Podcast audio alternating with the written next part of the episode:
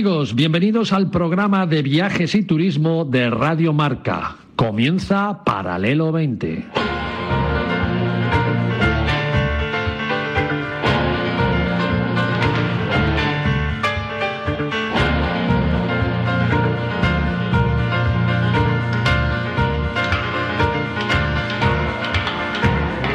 Paralelo 20.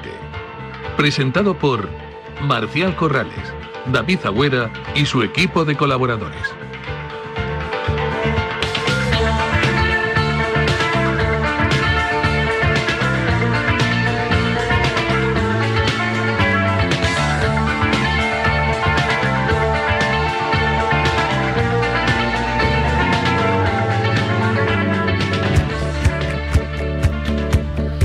Muy buenos días, muy bienvenidos amigos del Paralelo 20, feliz fin de semana, para todos.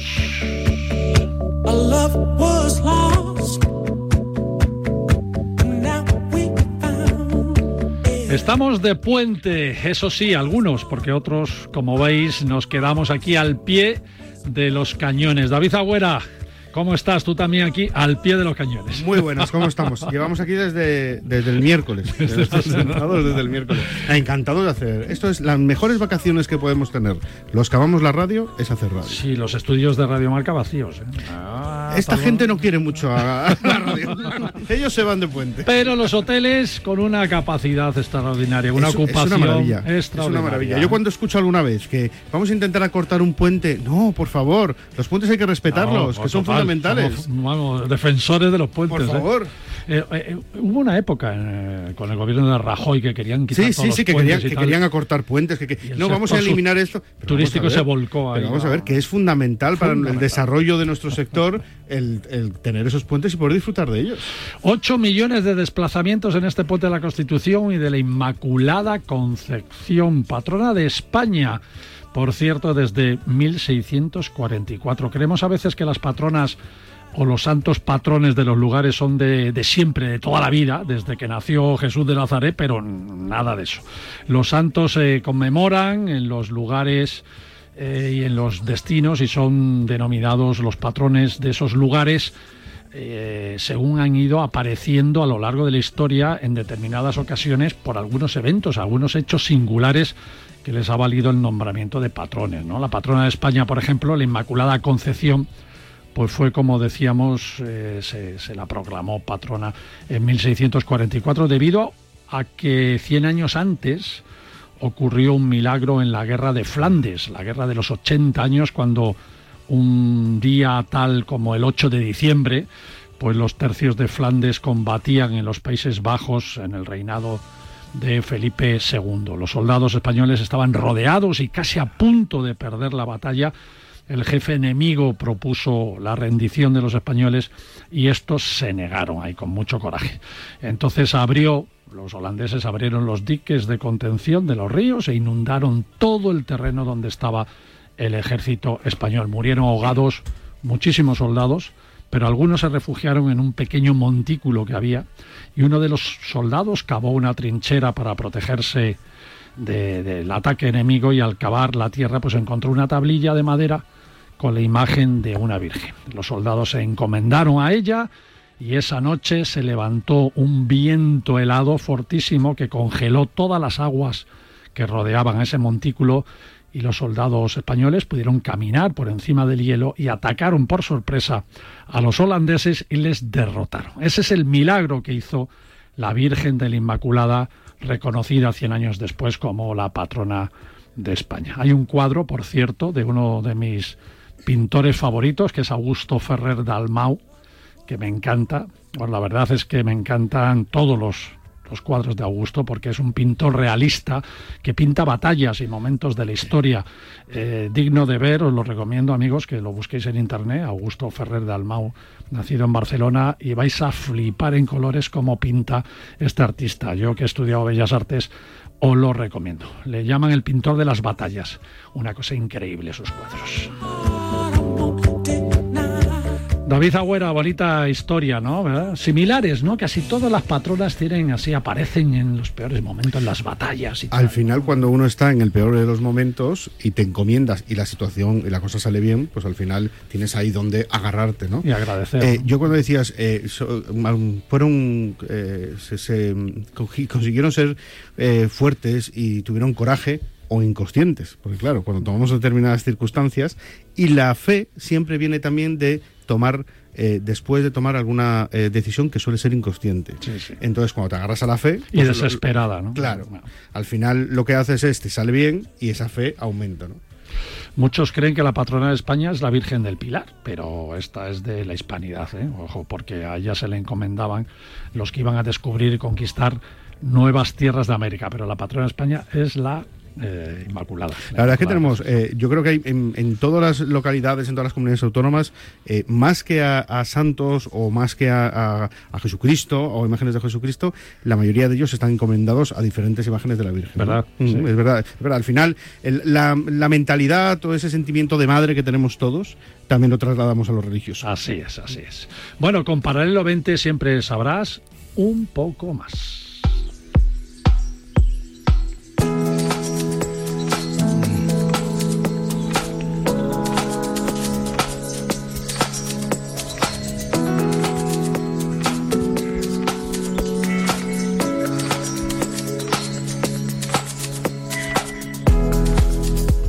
Hoy tenemos un programa, a pesar de estar aquí en medio del puente, bastante completo. Eh, Chiqui Trillo, ¿cómo estás? Hola. Isabel Trillo, Paco Guerrero. Sí, hola, que hay. Parece que también amo la radio. y al pie de los cañones. Aquí en los estudios, al pie de los cañones, ¿eh? con, lo que os he contado de la guerra de Flandes. ¿eh? bueno, toda la información sobre el estado de las pistas de esquí, las estaciones abiertas o no abiertas y los deportes de invierno que ya empiezan. Ahora entramos con vosotros en la segunda parte. Santos Valenciano nos trae un libro de un compañero periodista de esta casa del diario El Mundo, Alfredo Merino, que nos pondrá pues ahí las pilas también para que hagamos deporte. Tú seguro que le conoces, Isabel, ¿no? de tus años aquí en el mundo también. Y, también gran esquiador también. ¿Eh? ¿Es sí, verdad, sí, sí, gran esquiador y un buen periodista. Un buen periodista. Pues le tendremos y así le, tenéis la posibilidad de saludarle también. Hoy estamos muy deportivos, ¿eh? por lo que veo. Tendremos ofertas y consejos para viajar a buenos sitios, ya veréis, pero bueno, ya tenemos, ya tenemos ahí al teléfono a César Gutiérrez, que es el presidente de la Federación de Empresarios de Turismo y Agencias de Viajes y también de la Federación Madrileña de Agencias de Viajes. Y la semana pasada pues hicieron un foro, un foro muy interesante en donde las agencias de viajes españolas tenían mucho que decir y también había mucho que decirles a las agencias. Así que vamos a conectar con César Gutiérrez.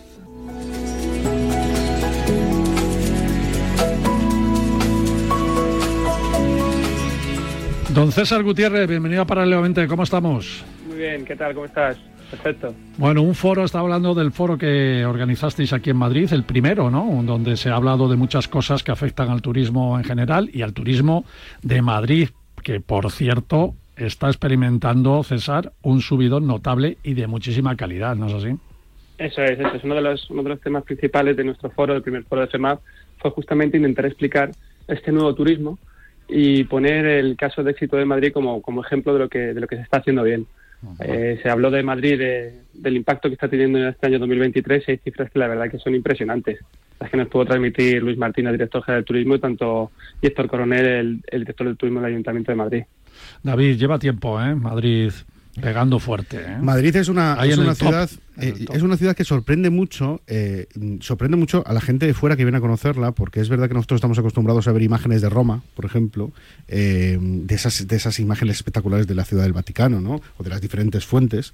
Cuando vas allí a veces te defrauda un poco porque es más pequeño de lo que tú te lo esperas, te esperas mucho mayor, ¿verdad?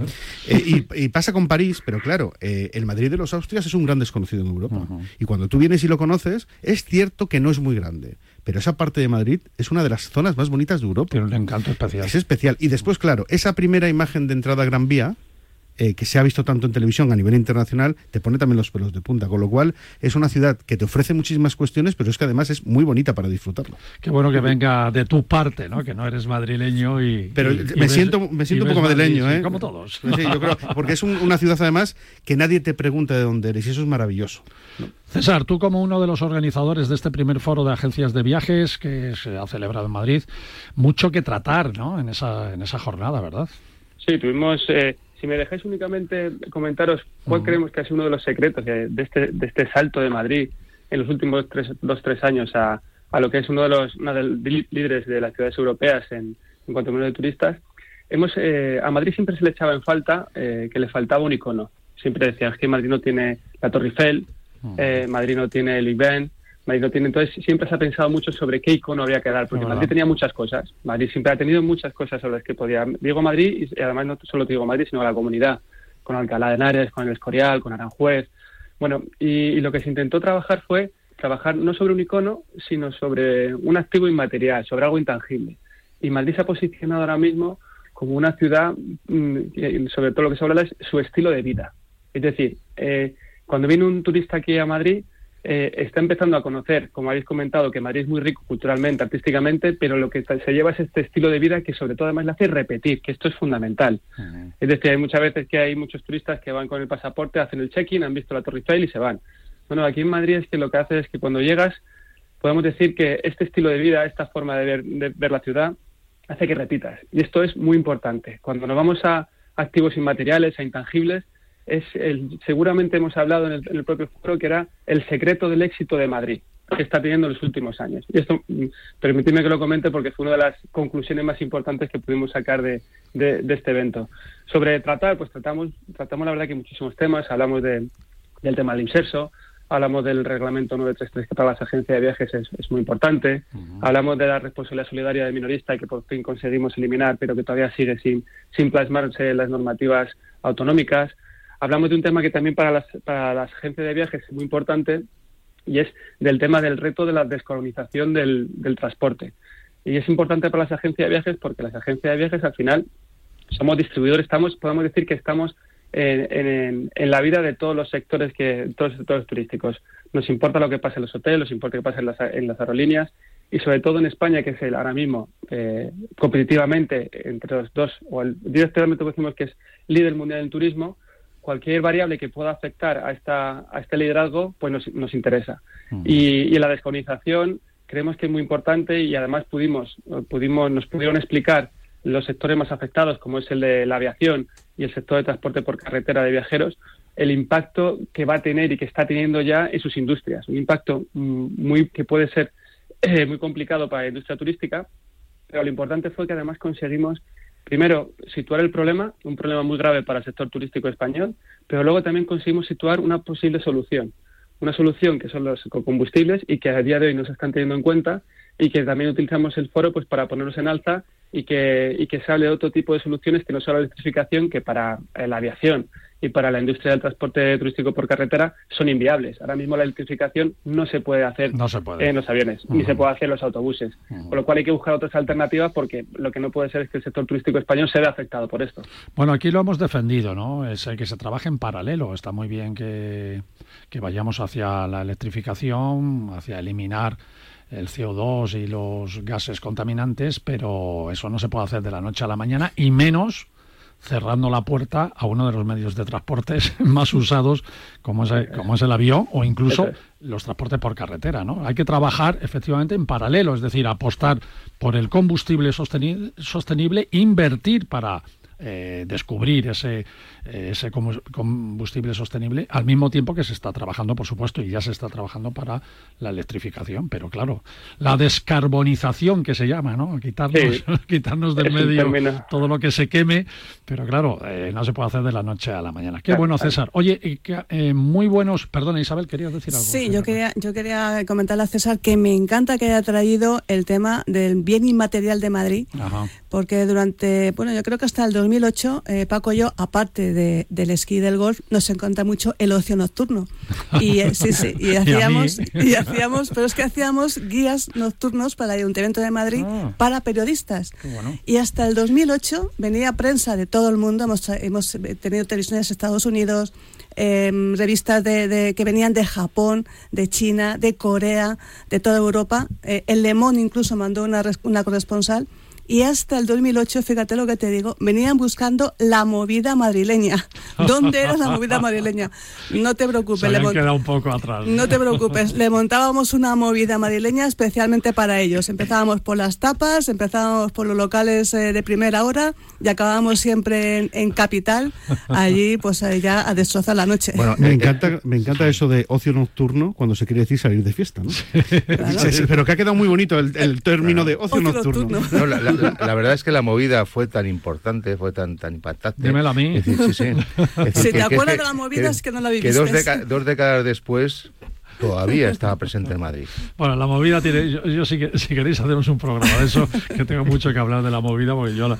yo- Y- y yo como estuve, marca. Yo estuve. Y como marca, es una gran marca movida Sí, madrileña. por supuesto que sí, por supuesto que sí. César, has visto que, aquí Sí. hablamos, hablamos de todo. Oye, muy buenos Está bien. invitados en este primer foro, ¿no? Directores de turismo de la comunidad, el ayuntamiento, el propio Ministerio de Turismo estuvo presente. Ha sido un éxito este foro, ¿eh? Sí, la verdad que estamos muy contentos por la aceptación. Incluso tuvimos, eh, empezamos foro de una forma un poquito distinta y es que eh, aceptó nuestra invitación el, el actual viceconsejero de la Comunidad de Madrid de Turismo, Cultura y Deporte, Daniel Martínez Rodríguez. Daniel Martínez, sí. Eh, en vez de hacer el típico apertura institucional que suele hacer en este tipo de foros, donde pues, podemos decir que es eh, un discurso de unos 10-15 minutos, pues aceptó una entrevista personal. Entonces, Bueno. eh, además, pudimos conocer un poquito más de forma personal a, a Daniel. Y, y la verdad que fue también fue también una parte muy interesante que nos habló de, de muchos temas interesantes sobre su propia vida personal y sobre su vida profesional y, y- y fue algo diferente en este foro con respecto a otros foros que generalmente, pues como te he dicho, las aspectos institucionales pues son distintas. Estuvo el director general de turismo, como dice, de la Comunidad de Madrid, eh, estuvo por parte del Ayuntamiento Héctor Coronel, estuvo Félix Paz por parte de Secretaría de Estado de Turismo. Ah, genial, y eh, genial. está hablando del nuevo turismo y luego por parte de, cuando hicimos la segunda sesión de, de descarbonización, pues también tuvimos un elenco. Fue directamente nuestro moderador fue Manuel Panadero, que es un sabio del turismo, Sí, el secretario sí, de Estado sí. de Transporte hace mucho tiempo y era eh, asesor de FETAVE, y luego tuvimos a Antonio Linares de Iberia, estuvimos con Oliver Fernández de Repsol, estuvo el presidente de AETRAM, David del Olmo, el director de ventas de Irio, Guillermo Turner, es decir, que la verdad que vino gente importante, sobre todo gente que tenía mucho que aportar. Bueno. Por eso lo mejor de estas sesiones es que fueron muy interesantes y que se sacaron conclusiones también muy interesantes y que además hemos plasmado un documento de conclusiones y que hemos mandado a todos los invitados y que hemos también eh, distribuido entre el sector porque creemos que el foro además es importante que cree conocimiento y se pueda repartir ese, conocimiento en, todo el sector. Genial. Bueno, César, enhorabuena, de verdad, y a por más foros, ¿eh? que siempre ahí ilustran y sobre todo animan a que sigamos ahí apostando por, por la mayor industria de este país, que es la industria turística, y gracias a foros como esto, pues eh, tenemos la actualidad del día a día y además sabemos todos los proyectos que hay de futuro, así que te lo agradecemos muchísimo lo que vivimos de esto.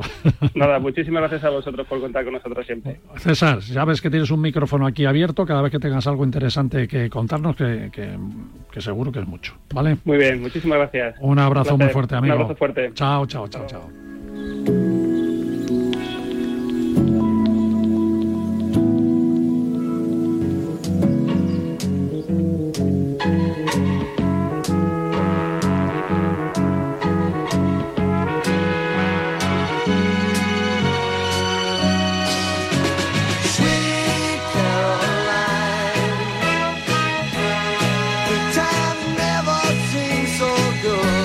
Nel Diamond supiera la cantidad de veces que le, le ponemos Bueno, bueno, bueno. su aquí- canción, que es aquí Sweet en la Caroline nieve. de, de Nel Diamond. Bueno, y en el golf también. En el gol sí, también sí, ponen sí. esta sí. sintonía. En la red de- en la red del Cup de Italia era eh, la canción más cantada, más sonada, más jaleada por, por los miles y miles de aficionados que había en Italia. Están al día con la música, ¿eh? Están Sí, al sí, día, están al día, están al día. Bueno, pues la eligieron Paco Guerrero e Isabel Tri Trillo, Isabel Trillo y Paco Guerrero para esta sección que es desde las alturas. Más alto ya no se puede estar en paralelamente, No.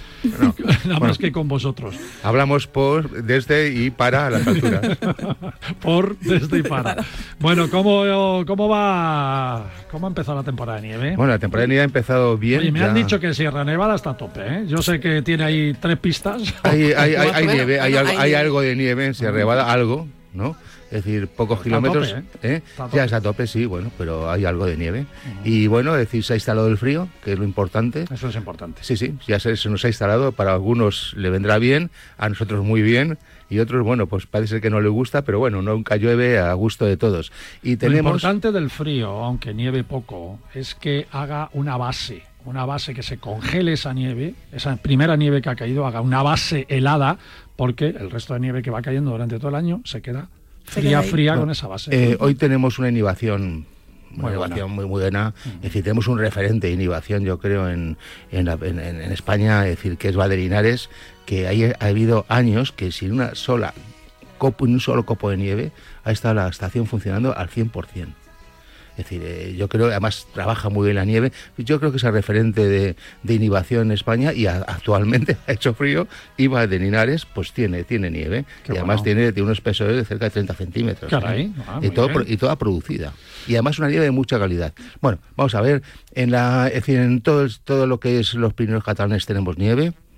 Eh, espesores entre 20 y 30 centímetros, perfectos para esquiar. Se nos destaca y se nos sale para hacia, hacia, hacia arriba es Vaquera Beret con 65 kilómetros ya de, ya 65. 65 kilómetros Oh, ya esquiables bueno. en, la- en las tres en sus tres vertientes que tiene ¿no? y luego bueno es decir eh, Andorra con poquita nieve y luego ya pasamos a los franceses no chiqui Sí, los Pirineos franceses mm, les está costando remontar. De momento tenemos tres, Pion-Galí con 40 centímetros y unos 5 kilómetros aproximadamente, eh, Font-Romeu Pirineos 2000 con 20 centímetros y la que más tiene, Les Angles, que Les tiene Angles. 40 centímetros y 7 kilómetros esquiables. Y luego saltamos a Alpes franceses, que bueno, ya sabemos que tiene... Toda Europa viene toda Paquetón. la paquetón en, en Alpes.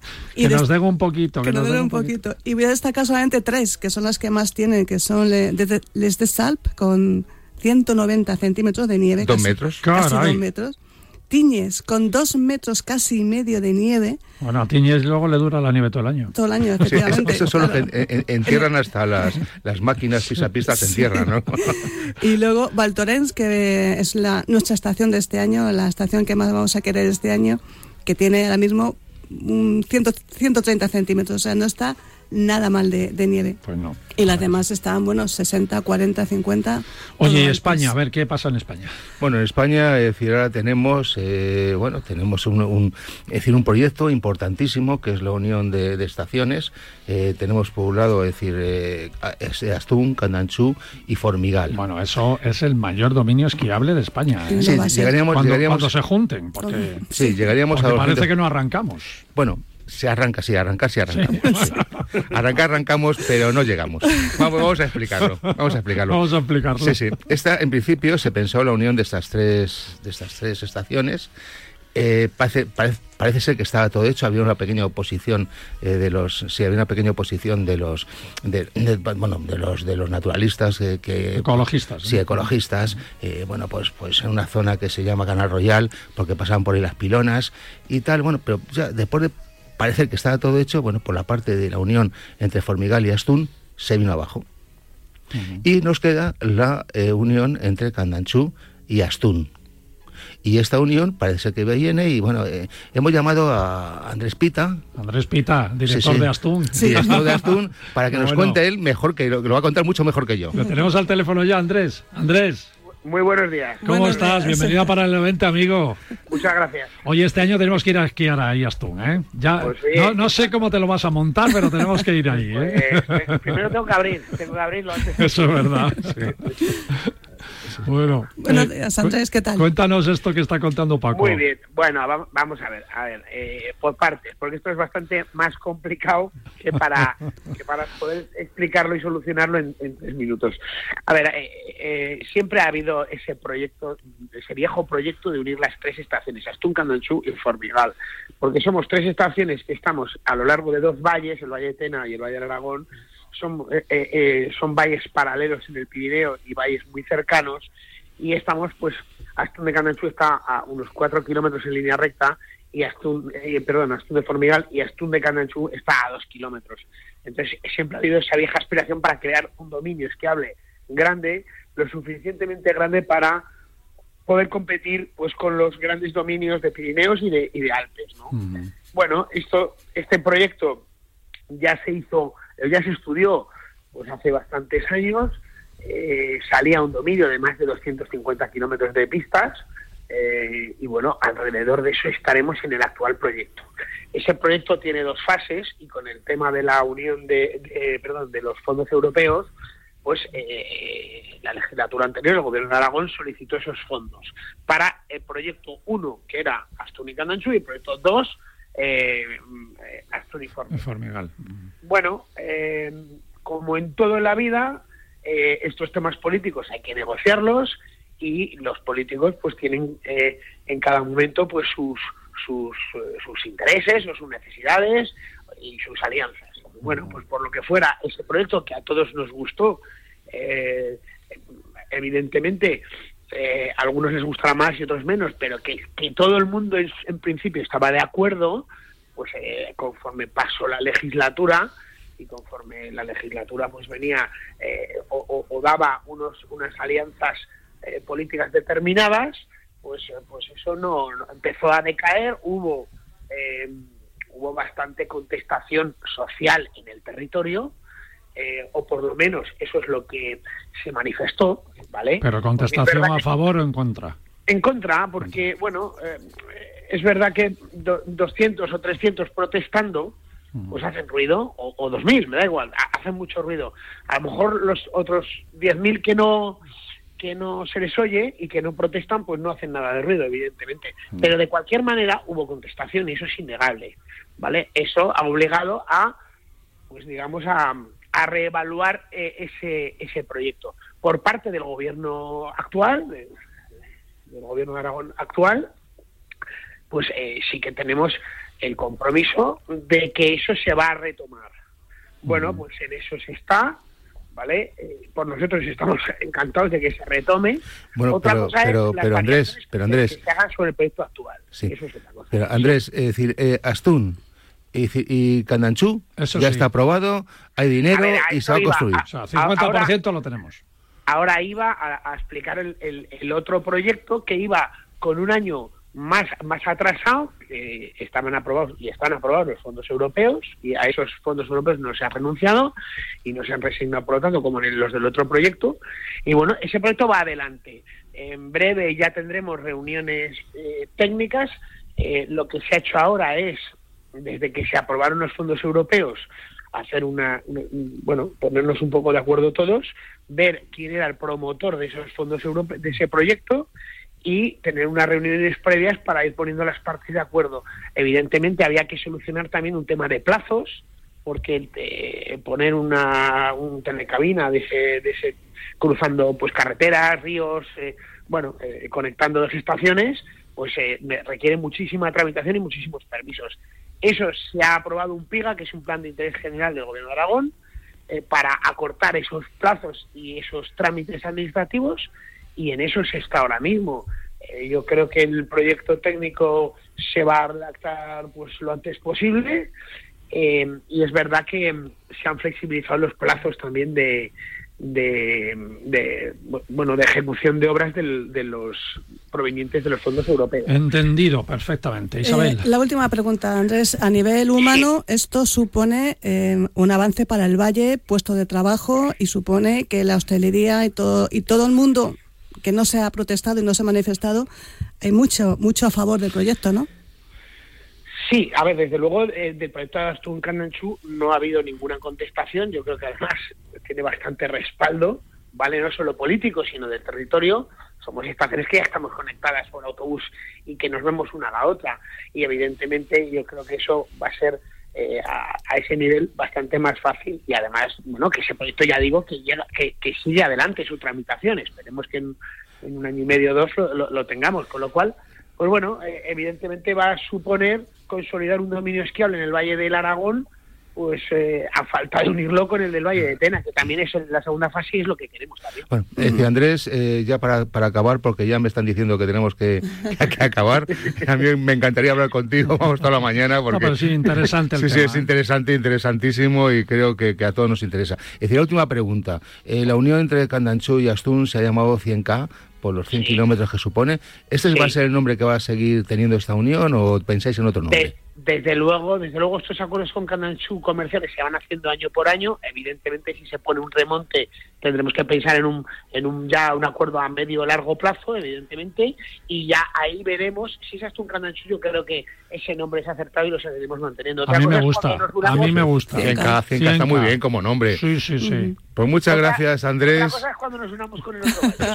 nada, nos quedamos con el nombre. 100K más uno. Nada, nada. 100K más uno. Nos quedamos ya con el nombre que nos gusta a todos. 100K está muy bien, lo resume todo. Eh, decir, nada, oye, eh, decir, Andrés, muchas gracias, gracias por informarnos Andrés, mucho mejor gracias, que yo. Amigo, de verdad que sí. Y nos vemos en las pistas, Andrés.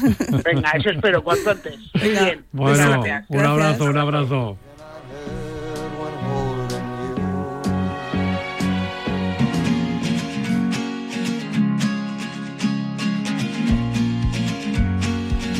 Bueno, el fin de semana pasado os contamos cosas muy interesantes de Madeira Sí. y, y cómo, y cómo podemos ir a Madeira con unas extraordinarias ofertas de la agencia online de viajes y experiencias atrápalo.com. Tú conoces Madeira, amigo. Ay, es una maravilla. Una de mis ciudades favoritas, Funchal. Hay que ir una vez al año por lo sí, menos. señor, Isabel también lo Hombre, conoce. ¿eh? grandes campos de golf hay allí. Bueno, también algo que dijimos y que era muy importante es que en Madeira no hay invierno, pero ¿qué es lo que hay? Pues hay Navidad, eso sí, como en toda la parte del mundo, afortunadamente. Y eso es lo que tanto Madeira como los amigos de Atrápalo.com nos quieren presentar hoy, porque ya desde el día 1 de diciembre comenzaron a celebrarse las fiestas de Navidad aquí en Madeira. Las avenidas y las plazas de las ciudades de la isla se llenan de diversión, con demostraciones de gastronomía, animaciones, mucha música muy variada y los días de Navidad pues tienen un ambiente ahí más espiritual, pero el fin de año, ojo al fin de año, que tienen un espectáculo de fuegos artificiales extraordinarios, porque figura en el famoso libro de los récords Guinness, el de Funchal precisamente. Y es que los madeirenses, como se les denomina, celebran la Navidad por todo lo alto de una manera muy mágica. Estos días está prohibido no ser amable ni no sentirse alegre. Hay que bailar de una fiesta a otra hasta el amanecer y entre fiesta y fiesta, diversión y diversión por experimentar también esa sabrosa gastronomía de la isla. En Madeira se celebran las fiestas hasta el 7 de enero, como nosotros aquí en España. Y para estos días atrápalo.com te diseña diferentes maneras de viajar. Por ejemplo, que solo quieres el vuelo de avión y un hotel. Pues estupendo. Pues que además quieres que tengan preparado un coche de alquiler a tu llegada al aeropuerto para moverte por toda la isla fácilmente. Pues fantástico también. Y el precio, toma nota, 347 euros por persona, con avión y hotel incluido durante seis días. Pero para los que prefieren la opción de un viaje con todo organizado, pues Atrápalo tiene circuitos de siete noches desde 680 euros por persona, incluyendo guías, visitas, almuerzos. Bueno, yo lo que te recomiendo es que consultes los circuitos que ellos llaman Madeira Deslumbrante y verás cómo acertarás. Sea Navidad o no, la isla es impresionante, como dice David Agüera y como dice Isabel Trillo, con unos paisajes de altura. Digo de altura porque con tan solo 800 kilómetros cuadrados de extensión, la isla se eleva a casi 2.000 metros de altura, con unos miradores en las montañas a más de 1.000 metros de alto, desde los cuales puedes ver toda la isla y hay días que están por encima de las nubes. Ojo con esto. Los pueblos de, la costa pues tienen un encanto muy muy especial. Cámara de Lobos, por ejemplo, un pueblo de pescadores, era el sitio favorito de Winston Churchill. Y no me extraña, porque parece un cuadro pintado al borde del mar. Si cruzas la isla a través de las montañas recorriendo ese valle que llaman el Valle de las Monjas, verás a muchos excursionistas que les encanta hacer senderismo, mountain bike, escalada. También si navegas en un catamarán puedes ver ballenas, delfines, tortugas e incluso hacer buceo porque ya te hemos dicho que en Madeira no hay invierno. Y vete al norte, al norte en Puerto Moniz y bañate también en sus lagunas y piscinas naturales al borde del mar. Y a la hora de comer, párate en románticos restaurantes con mucho encanto que están por toda la isla y no dejes de probar sus risco, ricos, ricos pescados y carnes, sus brochetas en palo de laurel, el pulpo que tan tradicional es en todo Portugal, se llama el polvo. Eso sí, antes o después de una comida, prueba una buena poncha, la deliciosa bebida hecha con ron blanco, zumo de limón y miel de caña, o una ginja, otra bebida típica de Madeira hecha con cerezas amargas, azúcar y aguardiente. Como ves, Madeira te ofrece mucho y la mejor forma de conocerla es no es a través precisamente de la publicidad, sino visitándola personalmente. Así que, bueno, si lo haces con atrapalo.com, pues todo, todo perfecto.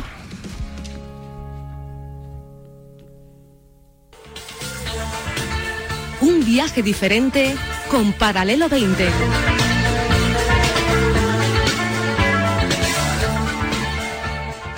¡Ven! ¡Métete debajo de mi paraguas! Siempre hay alguien que cuida de ti. En Autocontrol, anunciantes, agencias y medios, llevamos 25 años trabajando por una publicidad responsable. Campaña financiada por el Programa de Consumidores 2014-2020 de la Unión Europea.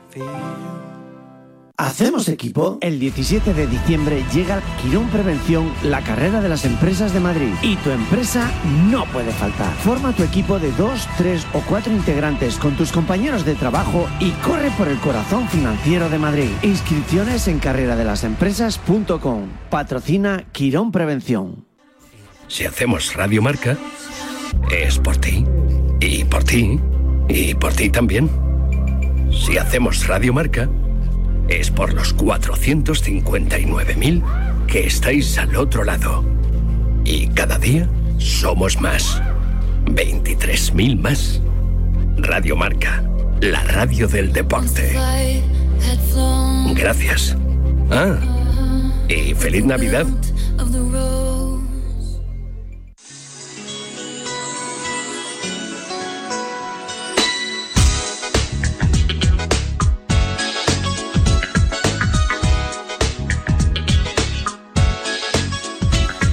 Pues seguimos en esta mañana de sábado disfrutando del mundo de los viajes, del mundo del ocio, de la gastronomía, en definitiva, del mundo del turismo que tanto nos gusta, viajando en Radio Marca y qué importante es leer y viajar a la vez. Es uno de los mejores compañeros de viaje. A mí me gusta viajar solo. Los libros, ¿no? Me parece que es una, una experiencia que debemos de probar al menos una vez, esto de darnos una, una vuelta por alguna parte del mundo en soledad. Y siempre es importante llevarse unos cuantos libros para viajar. Es muy importante. Además, con los libros viajas también, con la imaginación. Sí, además es maravilloso. Hay mí- libros que te hacen viajar. A mí me parece fatal cuando hacen la película. El libro es muy bueno y hacen la película. Porque yo me lo he imaginado de una manera y me lo destrozan. Te han cambiado los personajes. Totalmente. bueno, tenemos a nuestro experto en literatura de viajes, que es Santos Valenciano. Amigo Santos, ¿qué pasa? Buenos días. Que no has, ¿Qué tal queri- no has querido venir al estudio. Bueno, a veces se puede, a veces hay otras obligaciones. Es que hace frío ya, ¿eh? Pero no, no es problema frío. Yo soy de Burgos, cero grados, ni frío ni calor. El frenador como, como bebida tradicional, ¿no? Sí, sí, sí. Fresquito, además. Bueno, a ver, Santos, ¿qué nos has traído aquí en tu sección de literatura de viajes? Pues mira, hablando de viajes eh, de montaña y de literatura, hoy tenemos a un invitado de lujo. Es Alfredo Merino. Sí. Alfredo Merino lleva dedicado más de 30 años a divulgar los deportes que se realizan en las montañas. Hay que recordar que España es el segundo país más montañoso después de, Su- de Suiza. Ha trabajado en revistas como Desnivel, Natura, Geo, Grandes Espacios, es fotoperiodista, conferenciante, escritor. Ha escrito muchísimo sobre la Sierra de, de Madrid, escaladas clásicas. Y bueno, acaba de publicar nuevo libro que me Le parecía. han, premia- le han premiado varias veces por su amor a la montaña. Ha estado, ha estado de corresponsal en el Himalaya, en la Antártida, o sea, es todo un referente del mundo de la montaña. Y acaba de publicar un libro que nos va a venir a todos muy bien porque tenemos para elegir 350 deportes que puedes practicar al aire libre. Caray. 350 nada más y nada menos. Ya ves. Para todos los gustos, ¿no? Para todos. Bueno, Hay pues, eh, deportes- pues hay hasta aquí. Muy curiosos. No, no, hasta aquí la entrevista. eh, Alfredo, no puedes hablar. Ya he visto que Santos lo ha contado todo. Bueno, me, me habéis sacado. Buenos días, buenos días a vosotros y a vuestros oyentes. Me habéis sacado los colores y todo toda la audiencia española se ha dado cuenta que somos grandes amigos, claro, porque, solo, es posible, solo, es posible, la amistad exagerar de esa manera. Bueno, Oye, tenemos aquí a, Isabel a Isabel Trillo, que seguro que os conocéis también a Paco Guerrero. ¿eh? Estás rodeado de muy buenos amigos. ¿Qué tal, Merino? Si por este lado también tienes amigos. que no falte. Dinero poco, pero amigos muchos. Qué bueno. Oye, Alfredo, 350 deportes que se pueden hacer, ahí están todos los deportes, ¿no? Porque ya no hay más de 350. Oye, no, no. Bueno, hay algunos más, hay algunos más. Lo que pasa es que, claro, eh, hay un momento en que te vuelves tan loco, tan loco, y el trabajo, dices, hay que ponerle el fin. Y bueno, si hubiésemos puesto absolutamente todos, eh, el libro sería impracticable no solo para leer, sino para que se vendiese. 350 sí que está bien y si cada alguno al margen han sido como muy muy muy ajenos a nuestro ámbito, al ámbito español, europeo, eh, occidental o que son muy muy muy muy muy poco muy poco desarrollados todavía mm. y les falta les falta un, un hervor para que sean deportes que seguramente lo serán. Claro, porque fíjate, Alfredo, eh, claro, si hablamos de trekking, senderismo, mountain bike y tal, esos son ahí muy conocidos y ya muy populares, ¿no? Luego, luego hay otros que son, pues, también cotidianos y que están, sobre todo los extremos, esto de salto, de caída libre, volar con alas y tal, que también son muy sonoros, pero luego hay algunos que son totalmente desconocidos y supermodernos. Yo he visto ahí retirada de basuras. Esto es un deporte. Sí. Qué bonito. ¿Cómo va para decirlo ya a mis hijos? vas, corriendo, vas corriendo y recogiendo. Muy bien. Sí, efectivamente. Es un deporte que aquí en España no es todavía muy y digo deporte porque es un deporte, quiero decir, eh, exige un una actividad física y exige una metodología, no unas normas, pero sí una metodología que es simplemente correr con una bolsita de, de basura, es posible biodegradable, y toda la basura que te encuentres en el campo, que hay mucha, hay mucha, pues la vas guardando en la bolsa y el tiempo que entrenas tú y, y consigues salud y un buen estado físico, pues mejoras el medio ambiente, claro exacto, que sí. Exacto, exacto. bueno, bueno, bueno, Merino, vamos a decir, de, de estos deportes o juegos que hicimos cuando éramos pequeños, que ya que tenemos una edad, ya no, no te estoy hablando de las chapas, te estoy hablando del guá, te estoy hablando del tacón, del taco. Eso no es deporte. La rana, la rana, el tío a la rana, ¿eso, ¿eso entra o no entra? Bueno, mira, eh, esto da, da lugar para mucha mucha chance y mucha broma y yo me alegro porque porque realmente eh, al aire libre lo hacemos todos. Eh, a mí me ha dicho algún colega en alguna de las entrevistas que me están haciendo estos días que si dormir así está en una hamaca al aire libre es un deporte. Bueno, no lo sé. Quizás lo mejor al levantarse o si saltas de ella. Pero bueno, eh, aquí lo que sí metemos son deportes que exijan una, eh, una cierta actividad y que no reglas porque porque aunque sí que hay ciertas normas, ciertas reglas, lo bueno que tiene el deporte al aire libre es que te, te permite una libertad absoluta en cuanto a su práctica. Son deportes que mayormente se practican a nivel individual y esto, esto fijaros, es una cosa fundamental porque hace algo que es exclusivo en estos dos deportes al aire libre y es que tú eres participante, deportista, pero al mismo tiempo eres el árbitro. fíjate qué cosa tan curiosa. Y eso te obliga mucho mentalmente a guardar unas normas y una ética que por desgracia no todos los practicantes del deporte al aire libre la guardan. Eso es, eso es verdad. Oye, yo he visto gente ahí en los parques que ponen dos cuerdas, o sea, una cuerda atada a un árbol y a otro, y hacen equilibrio encima de la cuerda. Eso también es deporte, ¿no? Bueno, ese es el famosísimo, bueno, famosísimo no lo es, perdonadme, perdonadme, es que me, me crezco. Eh, se llama slackline y es, eh, sí, es parecido a, bueno, algo parecidísimo se llega haciendo desde, antes de nuestra era en China, por ejemplo, son los famosos equilibrios en cable y en cuerdas que, que hemos visto tantas veces. En Europa yo lo he visto, en Ámsterdam y por ahí, eh, hacerlo en los parques. Aquí en España no, no, no tanto. Aquí se hacen otras cosas en los parques. También se puede considerar botellón, deporte. Botellón. También se puede considerar deporte. yo, yo soy muy fan de un deporte que es el Nordic Walking.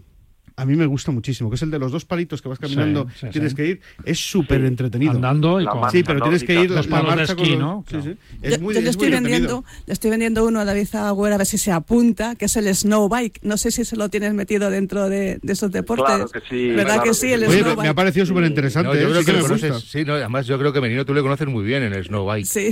Bueno, yo incluso lo he practicado. Por eso te digo. Quiero decir, me he caído, me he caído. No, es, que, es que recuerdo haber esquiado en el snow bike contigo, por eso te digo. Oye, qué bueno, ¿no? Fíjate que Alfredo, Alfredo ha practicado más de, más de 90 de todos los deportes de los que habla, pero hay algunos que a mí sí que me gustaría saber. Hay uno que él no, el salto windshield proximity, que no lo ha practicado porque le da miedo, pero hay dos que me llaman poderosamente la atención. El kiki y el escambolopeta. Oye, lo del Kiki, lo del Kiki tienes que aclararlo, ¿eh? Que no metas el me No, ves como en el parque se hacían cosas. El Kiki. Exactamente, está un poco mal pronunciado, Santos. Yo entiendo que te ciega la pasión. Eh, se dice Kiki. Mm, Acabado en LG, Kiki. Bueno, esto es. Esto Cambia, eh, es cambia. estonio, es idioma estonio, idioma estonio, por lo cual, claro, eh, queda, queda libre de cualquier otra interpretación que no sea lo que es, que es columpio estonio. El columpio estonio, pues es un columpio, no es otra cosa. Eh, lo que ocurre es que en una, una actividad tradicional. eh, se juntaban en los pueblos, en la plaza del pueblo de las aldeas estonias y del mar Báltico, de toda Letonia, incluso Finlandia, y allí pues eh, para entretenerse, sobre todo en los inviernos, cuando no tenían labores agrícolas, pues había columpios y se columpiaba la gente al tiempo que hablaba, en vez de estar, eh, pues qué sé, haciendo otras actividades, pues hacían esto. Gente mayor, eh, toda la gente del pueblo. Todo esto ha ido derivando a deporte y ahora el kicking, cuidado, kicking, ah, eh, eh, pues son son eh, competiciones y son, bueno, no solo competiciones, tú lo puedes practicar por ocio, en columpios que tienen radio de 7 metros. Esto supone. Que tú te agarras, no tienes ningún cinturón ni nada de seguridad, simplemente te pones en- de pie en el columpio y empiezas a impulsarte y llegas a dar vueltas redondas con 7 metros de, de radio, lo cual supone 14 metros. De, sea, una barbaridad.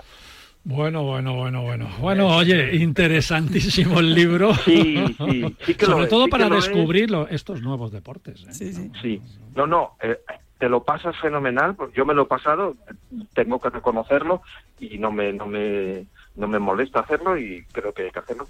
Hay muchísimos de ellos que yo no sabía ni que existían, lo que ocurre es que, claro, empiezas a averiguar, empiezas a tirar del hilo, hablas claro con sí. gente de los países en cuestión y descubres verdaderas eh, cosas Claro que sí. súper, súper curiosas y, y te dan ganas de hacer algunos, ¿eh? Oye, Otros no súper, súper, súper atractivo, Alfredo. Te lo agradezco mucho, Alfredo Merino y, A vosotros. y Santos. Muchas gracias, porque además hoy aquí en pleno, en pleno puente viene muy bien una entrevista como esta así tan, no sé, tan, ah, Tan amistosa y tan tan, quiquín. tan, tan, tan quiquín, ¿no? También Qué bueno. vuestros oyentes, los que quieran hacer kicking, que hablen conmigo. Alfredo y Santos Valenciano, Alfredo Merino y Santos Valenciano, un abrazo muy fuerte. Y no es, Abrazo. no es ni la primera ni la última vez que vamos a hablar con Alfredo, que es un gran comunicador, amigo. Eso espero. Te, vamos, te vamos a incorporar Abrazo aquí al, al equipo. Abrazo grande, Un- amigos. un, fuerte abrazo. Chao, chao.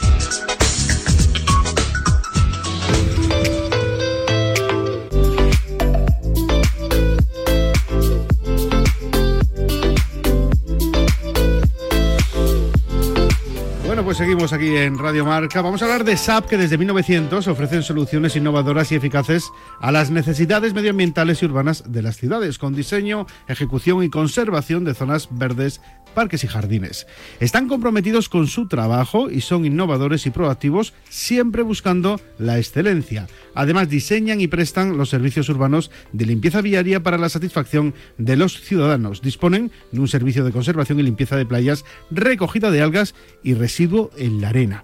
En SAP realizan servicios especiales de mercados municipales y se encargan además de la recogida selectiva de materiales reciclables y transportes de residuos. En las plantas de valorización de residuos de Manises y Dos Aguas realizan el tratamiento total de residuos que se generan en el área metropolitana de Valencia con más de 350.000 toneladas métricas al año. Además, el ciclo integral del agua depura y trata las aguas con sus más de 200 estaciones repartidas por toda España. En SAP se encargan del mantenimiento integral de edificios e instalaciones. Además, su visión es seguir creciendo de forma responsable y competitiva. En SAP piensan en nosotros desde 1900.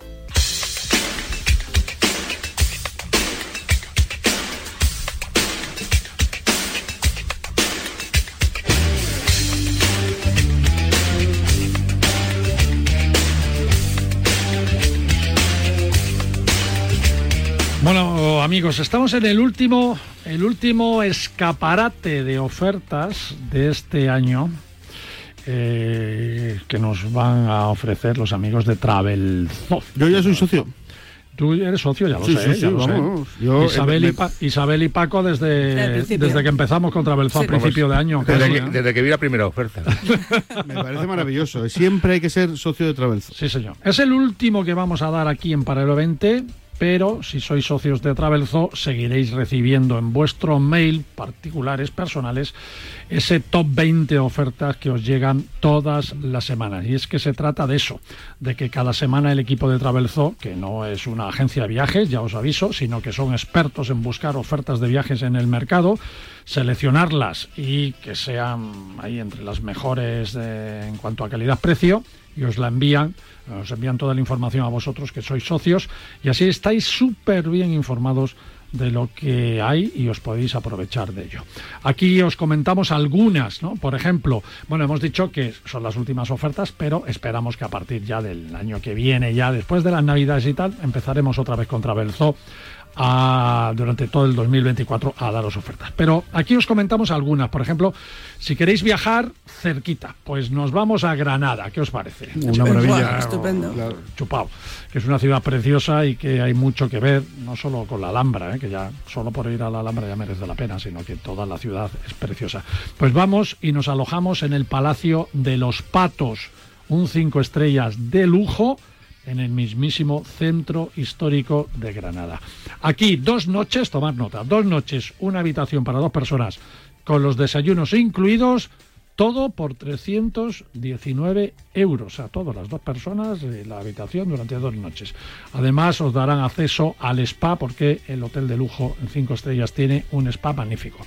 Esta escapada normalmente está en el mercado, un poco más cara, eh, y no hay hotel que baje de 400 euros. Pero con Travelzoo 319 y las dos noches. La- ¿Y las dos personas? Y las dos personas. Madre o sea, mía, qué 319 las dos personas y las de noche. Y es válido desde esta semana ya hasta marzo del año que viene. Ojo que algunas fechas ya está completo. Las fechas más, como siempre, de Navidad, fin de año y tal, está completo. Pero bueno, consultar con Travelzoo y tenéis mucha disponibilidad hasta marzo.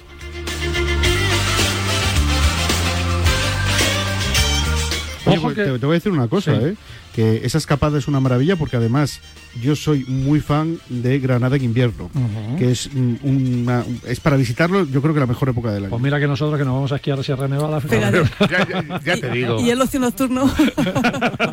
Ojo que tenemos otra oferta que os vamos a dar ahora, es para junio del año que viene. Sí, sí, así como suena, concretamente para los días 21 al 23 de junio, solo para estos tres días. ¿Y por qué? Porque os estaréis preguntando ahí, ¿por qué dan una oferta para junio? Pues porque del 1 al 23 de junio del año que viene se celebra el Gran Premio de Fórmula 1 en el circuito de Montmeló en Barcelona y Travelzó te recomienda que no esperes porque luego no encuentras nada o nada barato y ahora sí lo puedes encontrar. Te proponen que te alojes en Lloret de Mar en un hotel de cuatro estrellas con la entrada al circuito incluida. En el hotel te alojarás cuatro días, tres noches en media pensión y tienes también el pase al circuito para tres días y el precio es de 369 euros todo por persona, eso sí, por persona, pero todos los cuatro días y las entradas al Pelús de Montmeló.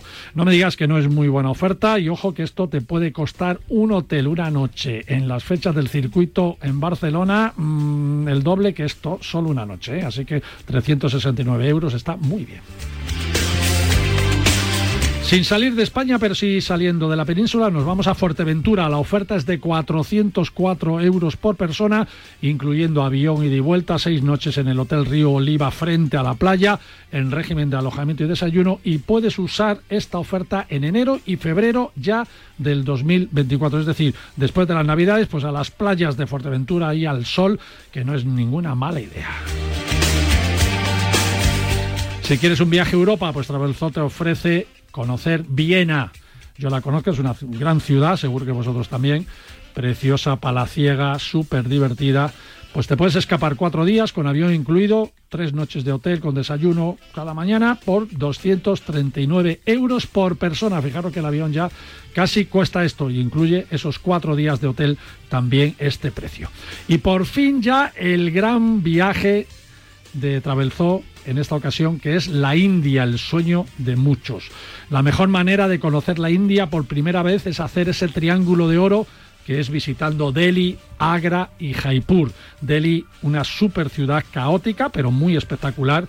En Agra, sin embargo, visitarás una de las octavas maravillas del mundo, el mausoleo del Taj Mahal.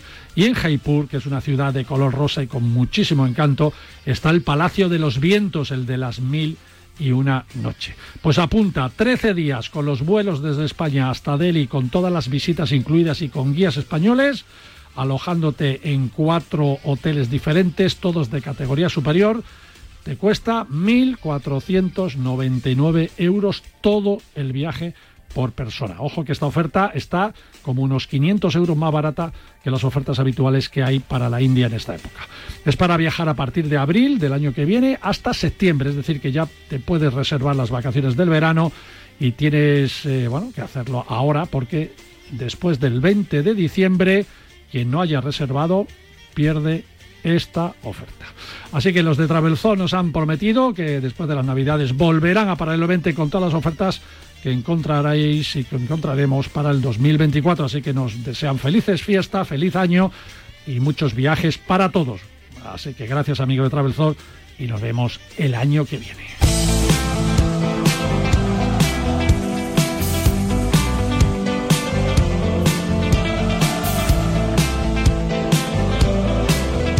David Agüera, nos vamos. Eh, no decimos adiós, decimos hasta luego. Dentro de unas horas estamos aquí. Pero ¿dónde vamos a estar nosotros mejor que aquí? Si es que es el mejor sitio para estar y para disfrutar del fin de semana. Y con muchas cosas, ¿no? Venimos con muchas cosas mañana porque vamos a conocer un poco en qué consiste la Fundación Amigos de Moncole. Y Mm. además lo vamos a hacer porque porque está muy relacionado con el mundo del turismo. Y lo vamos a descubrir mañana. Sí, es una, una iniciativa muy chulo. Mañana te lo cuento todo. Moncole. Moncole. Bueno, me lo apunto, ¿eh? Apúntate, de veras, te, te lo vas a pasar bien. Además, vamos a descubrir con Frank Contreras la Cueva de las Brujas. Ya lo anunció Ah, la semana amigo. pasada. Y vamos a conocer un poquito en qué consiste y cómo podemos viajar para conocer esta cueva. Menudas fiestas en las cuevas de las brujas, ¿eh? Se, se montaban las brujas. ¿eh? Pues imagínate, hasta altas horas de la madrugada. El ocio nocturno lo inventaron ellas. Después iremos hasta Oman de la mano de Leticia Andrés y Mm. su turismo de lujo y hablaremos con Alberto de Luna. una.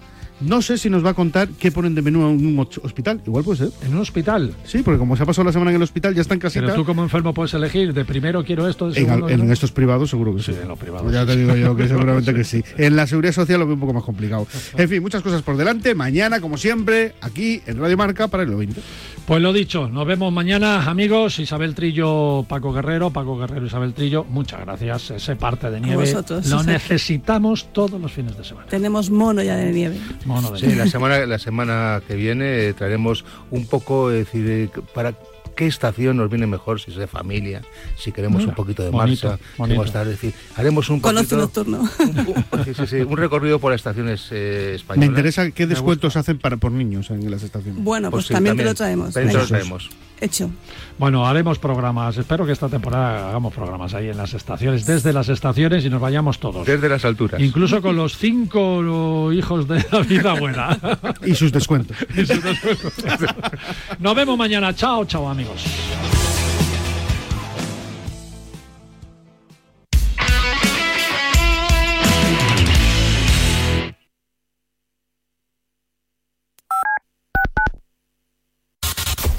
Comienza Goles, el clásico de la radio deportiva, en sintonía exclusiva de Radio Marca. Ya estamos aquí. Goles es mágico. Goles es periodismo. Goles es la pura verdad. Jorge Vilda. Muy buenas noches, Parrado. Cada noche a las once y media, sintoniza con Pedro Pablo Parrado. La excelencia nocturna de la radio deportiva. Don Javier Lozano. Hola, muy buenas noches. Tony Nadal. Hola, hola, ¿qué tal? Don Diego López. Muy buenas noches. Bienvenido a Goles. ¿Cómo estás, amigo? Siempre en Radio Marca. Estos goles, ya lo sabes. Ahora en marca.com puedes ver en directo en exclusiva y de forma totalmente gratuita los partidos de la Liga de Arabia Saudí. Todos los fines de semana en marca.com los partidos de Cristiano Ronaldo, Karim Benzema, Sadio Mané, N'Golo Kanté y muchas más estrellas. Recuerda, en directo en exclusiva y totalmente gratis, solo en marca.com. El coraje no es la ausencia de miedo, sino el juicio. A diario, arranca todas las mañanas en Radio Marca a las 7. Y a las ocho y cuarto, La Tribu, la mejor tertulia deportiva de la mañana, con sus gritos, su pelea, su pasión. En A Diario te enteras del tiempo, los goles, toda la actualidad del deporte, hay bromas, incendios deportivos, personajes. ¡Ah! ¿Personajes? ¿A quién te refieres con lo de personajes? Mm, Déjalo. No acabaría la promo. Y además en A Diario aprendemos proverbios chinos. ¿Ah, sí? O raros, que no falte de nada. A Diario, con Raúl Varela y Javi Amaro. Escúchame, cáncer. He vuelto a sonreír y ahora me río de ti. La investigación está de mi lado. Cris contra el cáncer. Investigamos. Ganamos. Radio Marca se emoción. Radio Marca.